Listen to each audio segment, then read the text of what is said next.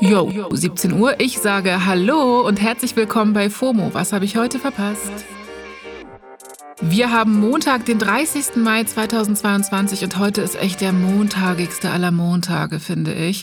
Hoffe, ihr habt eure Tageslichtlampen an. Mein Name ist Jasmin Polat und ich habe einen Heiligenschein vom Handyscreen. Heute geht es um Groß bis Kardashian, fragwürdige Vergleiche vom Bundeskanzler und wie Cardi B einer Yacht beim Untergehen zugeschaut hat.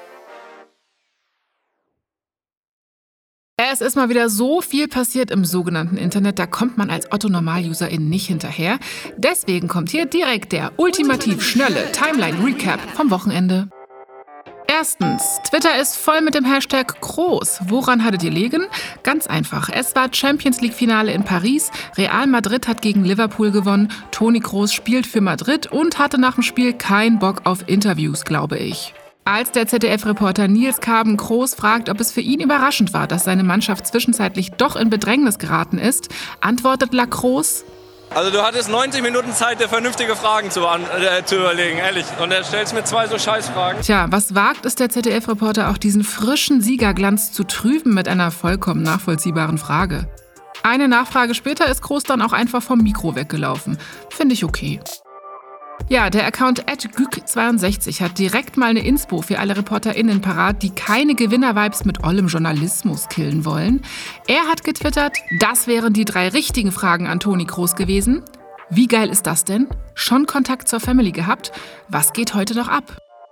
Zweitens, vor ein paar Wochen war ja Eurovision Song Contest und die ukrainische Band Kalush Orchestra hat gewonnen. Die haben jetzt ihre ESC-Trophäe bei Facebook versteigert. Umgerechnet 838.000 Euro haben sie dafür bekommen und damit wollen sie jetzt Drohnen für das ukrainische Militär kaufen. Drittens, der Sänger Harry Styles hat auch Gewinn gemacht. Sein neues Album Harry's House hat nämlich die erfolgreichste erste Verkaufswoche des Jahres zu verzeichnen. Am 20. Mai ist das Album erschienen und in der kurzen Zeit wurde es in den USA schon umgerechnet über 500.000 Mal verkauft. Viertens, Kim Kardashian hat ihren Freund, den Comedian Pete Davidson, on cam, also in ihren Insta-Stories geküsst. Ist ein Novum, bisher haben die sich, was das angeht, zurückgehalten. Auf Insta freuen sich sehr viele Menschen über den Kuss. Eventuell könnten Travis, also Courtney und Travis, dann ja mal aufhören, so touchy zu sein, so im Gegenzug. Gibt mir nämlich langsam Fremdscham und die habe ich echt nie.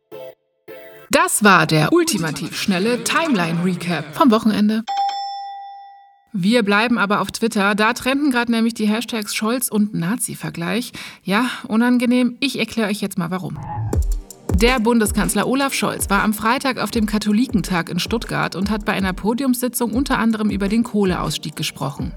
Dabei wird Scholz mehrfach von so Zwischenrufen wie Schwachsinn aus dem Publikum unterbrochen und vorab wollte ein Klimaaktivist offenbar schon die Bühne stürmen. Nach einem weiteren Zwischenruf reagiert der Kanzler dann so. Nein, ich sage mal ganz ehrlich, diese schwarz gekleideten Inszenierungen bei verschiedenen Veranstaltungen von immer den gleichen Leuten erinnern mich an eine Zeit, die lange zurückliegt und Gott sei Dank. Der Clip macht jetzt die Internetrunde, denn Luisa Neubauer von Fridays for Future hat den Ausschnitt geteilt und dazu getwittert.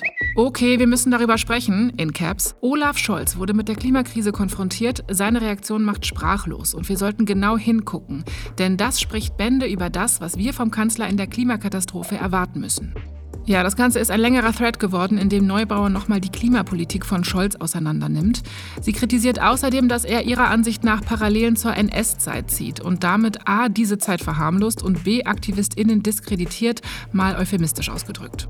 Ich verlinke euch das Ganze mal in den Shownotes, dann könnt ihr das in Ruhe nachlesen. Außerdem hört gerne mal beim Podcast 1,5 Grad rein, packe ich auch mit dazu. Scholz hat noch nicht reagiert, aber der hat ja auch einen Twitter-Account, also ich erwarte da von ihm schon so einen Konter-Thread oder eine Entschuldigung.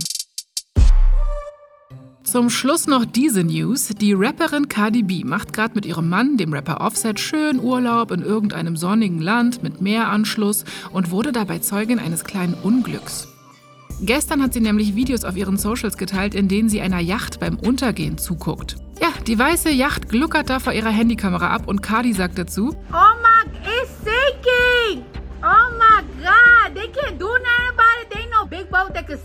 Später ist dann ihrem Bericht nach noch ein Taucher auf die Suche gegangen, aber Cardi sagt in ihrer Insta-Story: It's gone.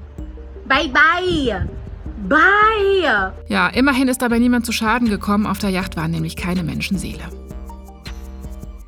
So, das war's für heute mit FOMO. Ich setze mich jetzt auf meine Yacht ab, die steht im Hinterhof und wir hören uns morgen wieder hier auf Spotify. Schreibt mir doch gerne eine Mail, wenn ihr wollt, an fomo@spotify.com. Wir lesen das alles durch. FOMO ist eine Produktion von Spotify Studios in Zusammenarbeit mit ACB Stories. Folgt uns doch mal auf Spotify und lasst eine Bewertung da, dann kann ich mir eine echte Yacht leisten. Okay. Danke, ciao.